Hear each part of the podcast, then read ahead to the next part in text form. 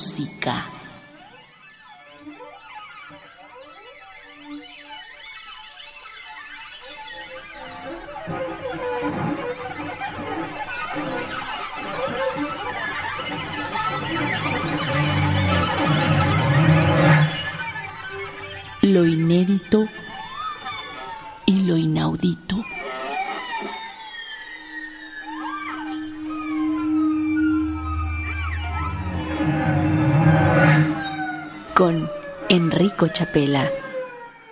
Muy buenas noches, bienvenidos a una nueva emisión de Metamúsica, un espacio para la música contemporánea en Opus 94.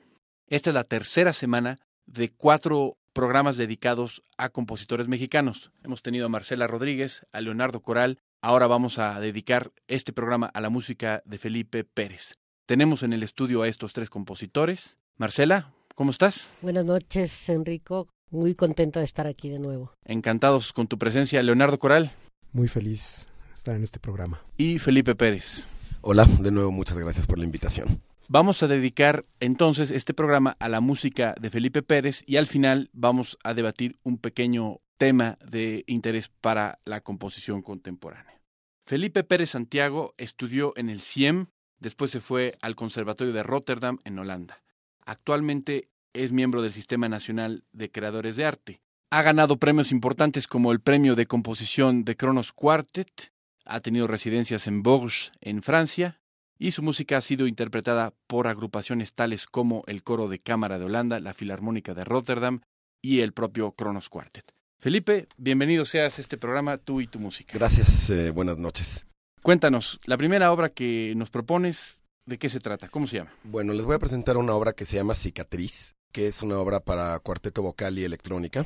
Esta pieza me la comisionaron en Holanda, porque bueno, yo viví muchos años allá, y está comisionada por un cuarteto de Ámsterdam que se llama el Egidius Quartet.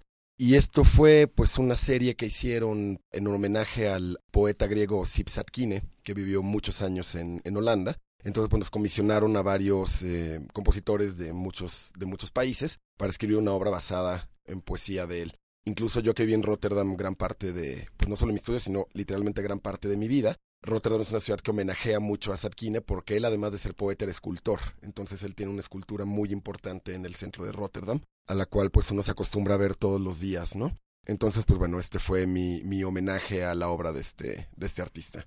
¿Y qué nos puedes decir de la electrónica? ¿Cómo hiciste la electrónica para esta pieza? Bueno, aquí usé dos formas de electrónica, que es lo que uso mayormente en todas mis obras actualmente, que es una electrónica sintética, en el sentido de sonidos creados electrónicamente, digamos, valga la redundancia, que son sonidos no existentes, digamos, sino creados por medio de, de, sintetizadores, creados por medio de aparatos análogos, por medio de aparatos digitales. Pero yo me he interesado mucho de unos años para acá en también pregrabar a los instrumentistas con los que estoy trabajando. Entonces así crear como texturas y masas sonoras, que es algo que también ha, caracterizado un poco mi trabajo de los últimos años, a base de hacer multilayers, lo que significa que es grabar muchas veces al mismo instrumentista y luego tener a ese instrumentista también haciendo la parte en vivo sobre toda esa masa sonora creada por él o ella misma.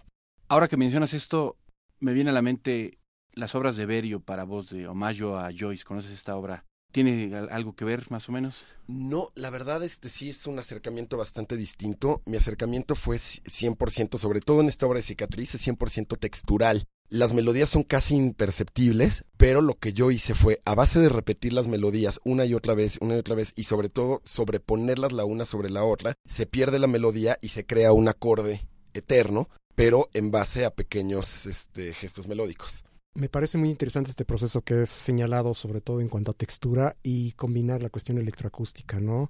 Bueno, eh, me, me, parece fascinante. Correcto, escuchemos entonces de Felipe Pérez Santiago la obra Cicatriz, cuarteto vocal y electrónica en la interpretación del Egidius Quartet.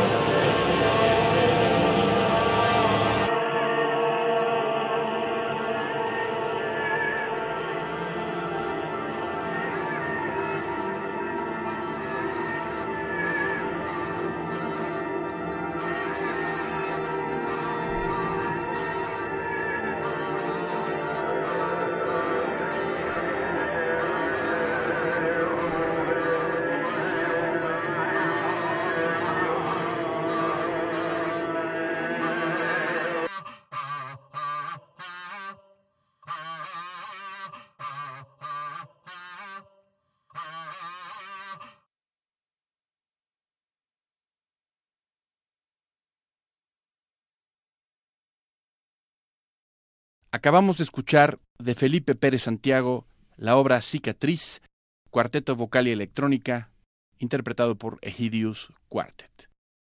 Ahora, Felipe, dos obras tengo aquí marcado que nos vas a presentar. ¿Nos puedes hablar un poco de ellas, por favor? Sí, son dos obras también para cello y electrónica, un poco también con esa premisa que les expliqué en la obra de Cicatriz.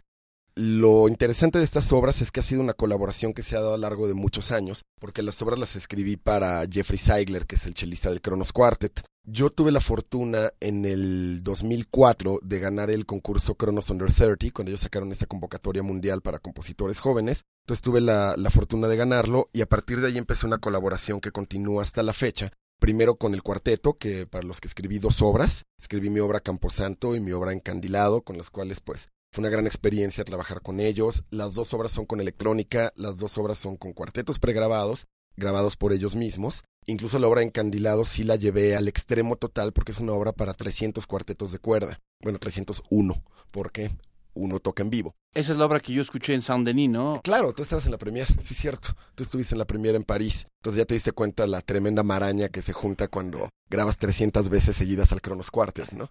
Y después de esa obra no he vuelto a escribir para el cuarteto, pero sí hice una relación muy cercana con su chelista, con Jeffrey Seigler, con quien, bueno, él me pidió que le escribiera una obra para cello solo y uno que es un atascado, le escribí cuatro. Entonces, pues estas son dos de las obras que, que le escribí, ¿no? Frozen es la primera y Glaub, que es la segunda.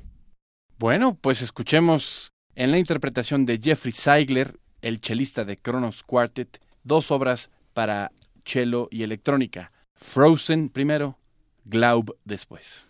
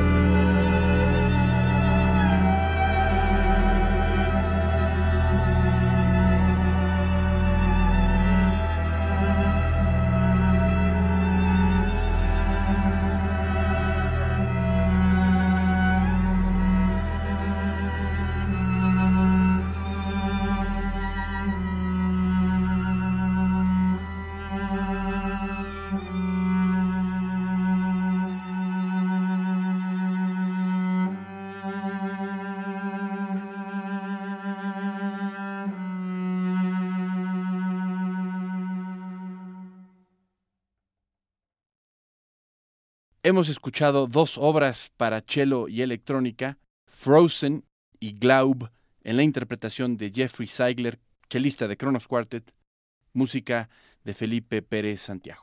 ¿Y qué nos dices de las últimas obras que nos propones? Bueno, aquí es donde entra la polémica, porque, bueno, para los que, mucha gente que me conoce lo sabe, pero los que no lo conocen, pues ahora lo, lo hago público. Yo además de, de mi carrera como compositor, entrecomillado clásico, o sea, de lo que estamos hablando aquí, de música contemporánea y demás, soy director de un ensamble de música medio contemporánea, electrónica, folk y demás. Pero además últimamente, de un año para acá, también eh, toco en un grupo de rock. Entonces, pues eso es una parte que me gusta mucho y que disfruto mucho. Sin embargo, mi grupo de rock es una cosa muy rara porque realmente es un grupo virtual, porque el disco que acabamos de terminar tiene colaboraciones de músicos de todo el mundo, pero claro, nunca nos juntamos a tocar, simplemente los fui grabando en distintos lugares. Sí tenemos una formación fija que somos, bueno, yo tocando la guitarra eléctrica, una chava cantando y un baterista. Y sobre esa formación básica, entonces incluimos o la hacemos más grande o más chica de acuerdo a las necesidades de las piezas. Sin embargo, pues las piezas sí son compuestas, muchas de ellas con un sentido, digo, académico, en el sentido de que están escritas las partituras y que tienen, pues bueno, todas estas técnicas de composición contemporánea que he estado aplicando a lo largo de mi carrera. Entonces, bueno, el proyecto se llama Malach, que en, en hebreo significa ángel, y se divide en el Malaj, el grupo, que es el grupo que recientemente terminamos nuestro primer disco, y el Malaj Ensemble, que es un ensamble que yo fundé en Barcelona hace cuatro años y ahora lo mudé a México, y con el cual hacemos muchos conciertos, sobre todo con medios visuales, con danza en vivo, o ahora que vamos a tener una serie de conciertos en la Cineteca, musicalizando cine, cine mudo. Este es un ensamble de una formación más grande, somos más o menos ocho o diez músicos y es flexible de acuerdo al, a las necesidades de, del concierto que estemos dando quiero presentar dos piezas que están en este disco. La primera se llama Dimanche, domingo en, francés. Y la formación es, bueno, el grupo Malach, una vez más Jeffrey Seigler, que está como invitado, el chelista del Kronos Quartet, y con el gran honor de una cantante de Nueva York que es Shara Warden, que es la cantante de la formación My Brightest Diamond, que también es como un ensamble raro de que combina música contemporánea con rock, con música electrónica de Nueva York y que pues tuve el honor de, tenerla cantando en esta pieza, ¿no? Y la siguiente pieza es una pieza también de este disco que se llama Organic, también es con Malach, también es con Jeffrey Seigler, chelista de Kronos Quartet, y con la voz de Eli Guerra, que muchos de ustedes conocerán, la cantante mexicana, ¿no? Y bueno, un último apunte, en esta gran colaboración que como verán llevo haciendo con Jeffrey, pues tenemos un proyecto a futuro que es el Malach Duo, y vamos a hacer Jeffrey tocando el cello, obviamente, y yo tocando la guitarra eléctrica, ¿no? Lo cual me obliga a ponerme a estudiar, pero bueno, es, este, es un honor eh, trabajar con alguien como él. Marcela, ¿quiere comentar algo? Bueno, por un lado me da mucha alegría que empiecen a quitarse esos prejuicios entre la música pop y la música llamada clásica contemporánea o como la queramos llamar, ¿no? Yo siento que aparte de este prejuicio que nos tenemos que quitar de la cabeza, sí hay un acercamiento de los géneros tanto de la música contemporánea hacia lo popular como lo popular hacia la música clásica o, lo, o, el rock o lo que llamemos pop en general. ¿no? Y creo que eso es una alegría, que los géneros se puedan unir y esos prejuicios se vayan eliminando. No sé qué opinan ustedes. Sí, bueno, es parte de la manifestación de la riqueza cultural que los músicos estamos imbuidos actualmente, ¿no? Por ejemplo, yo sé que Enrico también juega con este tipo de circunstancias, ¿no? Creo que tienes un concierto para batería, algo así, ¿no? Para trío de rock. Trío de rock, ¿no? Bueno, entonces es como ahorita una de las tendencias que están surgiendo estas, estas cuestiones de fusión, ¿no? Sí. Y en fin, que enriquecen el panorama musical. Por eso decías que era polémico, porque nos vas a introducir algo de, de rock aquí. Pues sí, la verdad es que sí. Y bueno, retomando un poco lo que dice Leonardo, es, es muy interesante. Porque si piensas históricamente, pues sobre todo a partir del siglo XX, pues compositores como Bartok, como Stravinsky, aquí en México Revueltas, Carlos Chávez, pues ya voltearon los ojos hacia otro tipo de música, ¿no? En el caso de ellos fue hacia la música folclórica de, de sus propios países, ¿no? Y de sus propias tradiciones. Ahora pues estamos viviendo una época de la música que es fascinante. Y creo que eso tiene que ver mucho con el acceso que tenemos a la música. Hoy por hoy podemos entrar a internet y escuchar cualquier pieza de cualquier periodo, de cualquier país, de cualquier estilo. Entonces es inevitable el empaparnos de todos estos estilos, ¿no? Entonces, si yo me di cuenta que para mí era inevitable y que me estaba volviendo loco con tanta información, dije, bueno, ¿por qué no mejor intento procesarla en la medida que sea posible y simplemente la incorporo a mi trabajo? Y pues yo sí, de, no puedo negar mi parte rockera que tuve de adolescente y me es muy curioso ahora, 25 años después, regresar a ella, ¿no? No, yo, yo como ya lo dijo Leonardo, yo comparto la vena rockera, tengo este concierto para Tío Rock, un concierto para chelo eléctrico y orquesta que se va a estrenar próximamente. La única pregunta, o sea, yo no veo nada de polémico, yo estoy completamente de acuerdo contigo en que si compositores del pasado metían el folclore de su tiempo y ahora nos suena como fantástico, ¿por qué no podemos nosotros hacer lo mismo? La única pregunta que te quiero hacer para emancipar la polémica es, ¿y cuáles son los elementos de música contemporánea en estas dos piezas, más allá del rock? Estuve pensando mucho cuando me invitaste aquí al programa, cuáles de las dos piezas del disco quería incluir en este programa. Incluí estas porque, bueno, de entrada porque tienen la presencia de Jeffrey, con lo cual el sonido de este cello acústico y además tocado de una manera, pues, virtuosa como hace él, ¿no? Y, con una, una, excelente interpretación. Y también porque, bueno, yo tengo una cantante fija en mi grupo que es Ana Ragasol, pero el haber invitado a Shara Warden y a Eli Guerra, que son, o sea, Eli es como un ejemplo de pop, conocida como cantante de pop, pero a mi gusto de una gran calidad y de una gran proyección, y Shara Warden conocida como una cantante más experimental, que se le ha comparado, no sé, con gente como Lisa Gerard de Dead Can Dance o como el grupo Belcanto, o bueno, de esta onda más experimental, un poco más etérea. Entonces me pareció interesante combinar a mi trío de rock con el chelista de Cronos, con mucha electrónica, como van a escuchar, y con dos cantantes que, estu que, que, que, están un poco fuera de la tradición del rock, ¿no? Una yéndose hacia el pop completamente, otra yéndose hacia un poco lo más experimental, pero cada una lo que yo considero verdaderas eh, exponentes y verdaderos talentos de lo que hacen. Bueno, y más allá de la calidad, yo estoy seguro que tu proyecto ha de tener gran calidad, pero ¿Esto se podría presentar en una sala de conciertos de música contemporánea, crees tú? Idealmente sí, y yo estoy esperando que eso sea el logro, ¿no? El logro es, bueno, vamos a tener conciertos en el Imperial, por ejemplo, que es un foro de rock. Vamos a tener conciertos, nos están coqueteando y prácticamente ya es un hecho que nos invitaron a tocar en el Vive Latino, entonces que son foros completamente de rock, pero por otro lado con el ensamble vamos a estar tocando en la Cineteca Nacional, vamos a estar tocando en foros más clásicos, como nos invitaron a dar un concierto en el Teatro de la Ciudad, etcétera. Y yo cada vez quiero que el ensamble y el grupo vayan más de la mano para poder hacer un concierto de Malaj, ya sea en la Fonoteca Nacional, por decir algo, como en un antro del centro donde después de nosotros toque un DJ o un grupo de metal, ¿no? Eso es lo que yo quería escuchar, que tu música se pueda o tú la puedas proponer como música contemporánea, porque esa es la vocación de este programa. Escuchemos de Felipe Pérez Santiago dos obras, Dimanche, en la interpretación de Malach, Jeffrey Seigler y Sarah Warden, y Organic, en la interpretación de Malach, Jeffrey Seigler y Eli Guerra.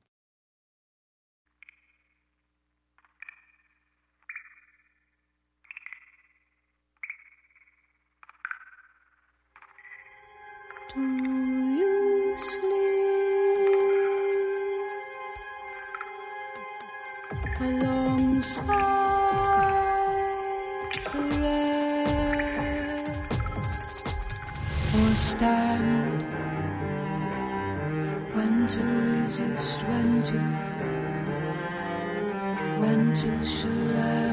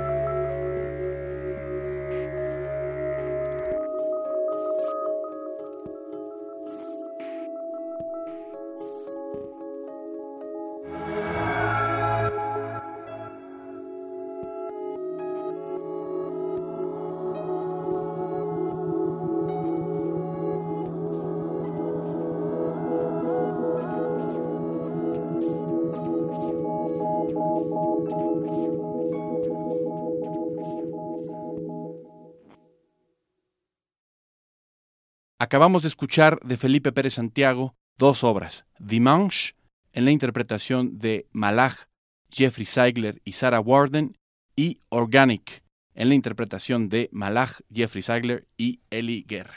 Con esto hemos dado por terminado el programa dedicado a Felipe Pérez Santiago y pasaremos a la cuarta parte de este programa, que es el debate sobre temas de interés de la música contemporánea. La pregunta que le quiero proponer a los cuatro compositores de esta serie es ¿qué variables de la música son tus favoritas? Con esto me refiero a qué parámetros de la música son los que cada uno de ustedes trabaja, es decir, primero decido las notas y luego le pongo un ritmo, o primero sé qué timbre quiero y después me ocupo de la estructura, en fin. Marcela Rodríguez, ¿cómo trabajas tú las diferentes variables de la música? A mí lo que más me emociona cuando empiezo una obra es la textura. Es así como que lo que me da pie para seguir adelante. ¿Cuál es la combinación de textura que voy a hacer, ya sea con un instrumento o con toda una orquesta sinfónica? Y la textura creo que es lo que me da pie o me da la delicia para continuar, ¿no? Tú empiezas por el timbre, digamos. Más bien una combinación de timbres, no un solo timbre. O sea, lo que me gusta es la combinación de los timbres, que es lo que logra la textura, ¿no? Y yo creo que de ahí es lo que me emociona. Creo que también porque la pintura me gusta mucho, como el caso de Leonardo Coral en, en aquel programa que hablaba de la pintura. A veces veo la música como pintura. Entonces, para mí la combinación de timbres, esa textura, es lo que me emociona para empezar una obra. ¿Y qué haces con las notas y los ritmos? Y las- Pues yo creo que van surgiendo de ahí mismo, como que me pasa lo que le pasa a los escritores de novelas o de poesía, ¿no? Que a veces la primera frase te va dictando lo que va a ser y el personaje de la novela va creciendo conforme lo vas descubriendo, ¿no? A mí me pasa algo muy parecido con la música. La música va creciendo en cuanto la voy escribiendo y me va dictando como la frase anterior me dicta la que sigue, o la frase o la textura, pero la textura creo que es a mí lo que me emociona. Leonardo, En mí es muy variado porque depende del tipo de obra que haga. Generalmente, si es una obra para orquesta, es la textura y el color, el color armónico. Si es una obra para piano, es la estructura formal ¿no? y el ritmo. Si es una obra para solista, bueno, es básicamente qué jerarquía le voy a dar, ¿no? Va a tener una importancia melódica, una importancia rítmica que va a aportar expresivamente, entonces de ahí voy sacando todo, ¿no? En general, eh, resumiendo en términos más amplios, creo que lo más importante para mí es el color, color armónico, de ahí surge todo, ¿no? Inclusive hay obras en que el color armónico está íntimamente ligado a la melodía, como en esta obra Ciclo de Vida y Muerte. Las mismas notas del acorde importante son las mismas notas de la melodía, entonces como que hay un núcleo ahí colorístico del cual surge todo. hablas de la obra que se puso el programa pasado. Sí, exactamente, sí. Concreto en el movimiento del caos, el primer movimiento. Aunque ese material vuelve a aparecer en otras de las escenas, ¿no? Y para ti, Felipe, ¿cuáles son tus variables favoritas o cómo le entras a, a esto? Yo normalmente creo que en lo que más me fijo es en el ritmo. Siempre ha sido como mi, mi pasión.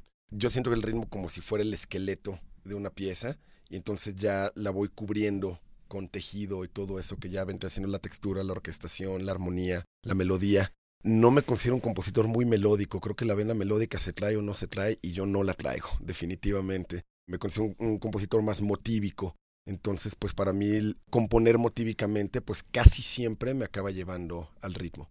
Correcto, escuchemos ahora la opinión de Ricardo Son Moldún, el compositor de la próxima semana, respecto a la misma pregunta. La idea musical es una idea completa que viene inseparable en cuanto a su ritmo, a su, a su, a su color, a su, a su contenido de notas. Y el trabajo para mí es hacer que esa idea logre multiplicarse y expresarse de, maneras distintas y generar una curva pues de una historia formal. Puedo decir, pues sí, mi música tiene quizás ciertas características rítmicas eh, que a mí me, son muy gratas, un pulso, digamos, más o menos fuerte, este, líneas melódicas claras, eh, formas muy claras. Tú, lo puedes analizar en relación a los parámetros, pero la manipulación del compositor yo pienso que es siempre sobre el total de las posibilidades, ¿no?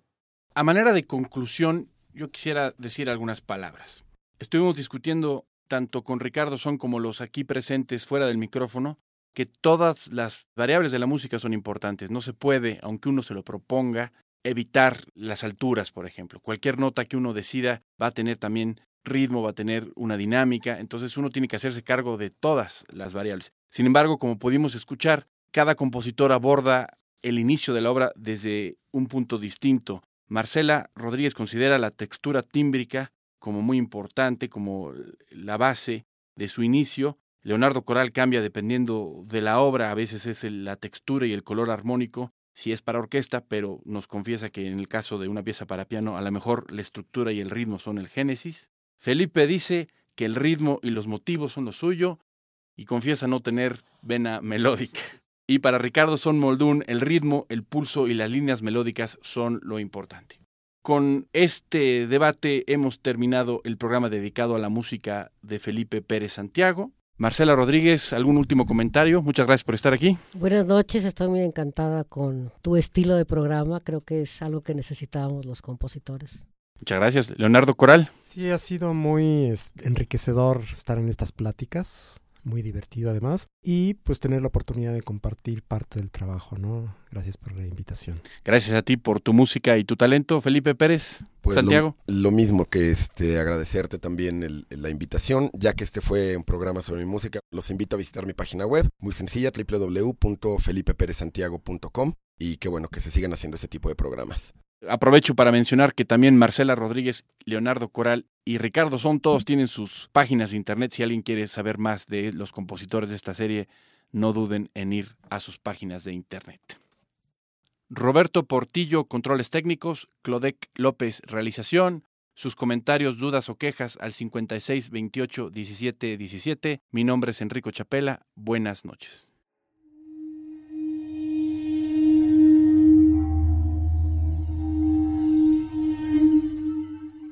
Metamúsica.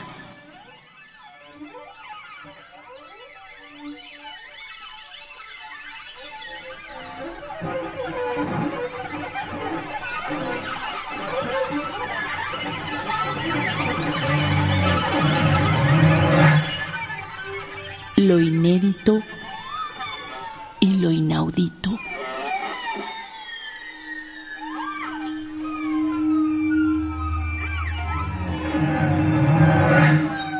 Con Enrico Chapela.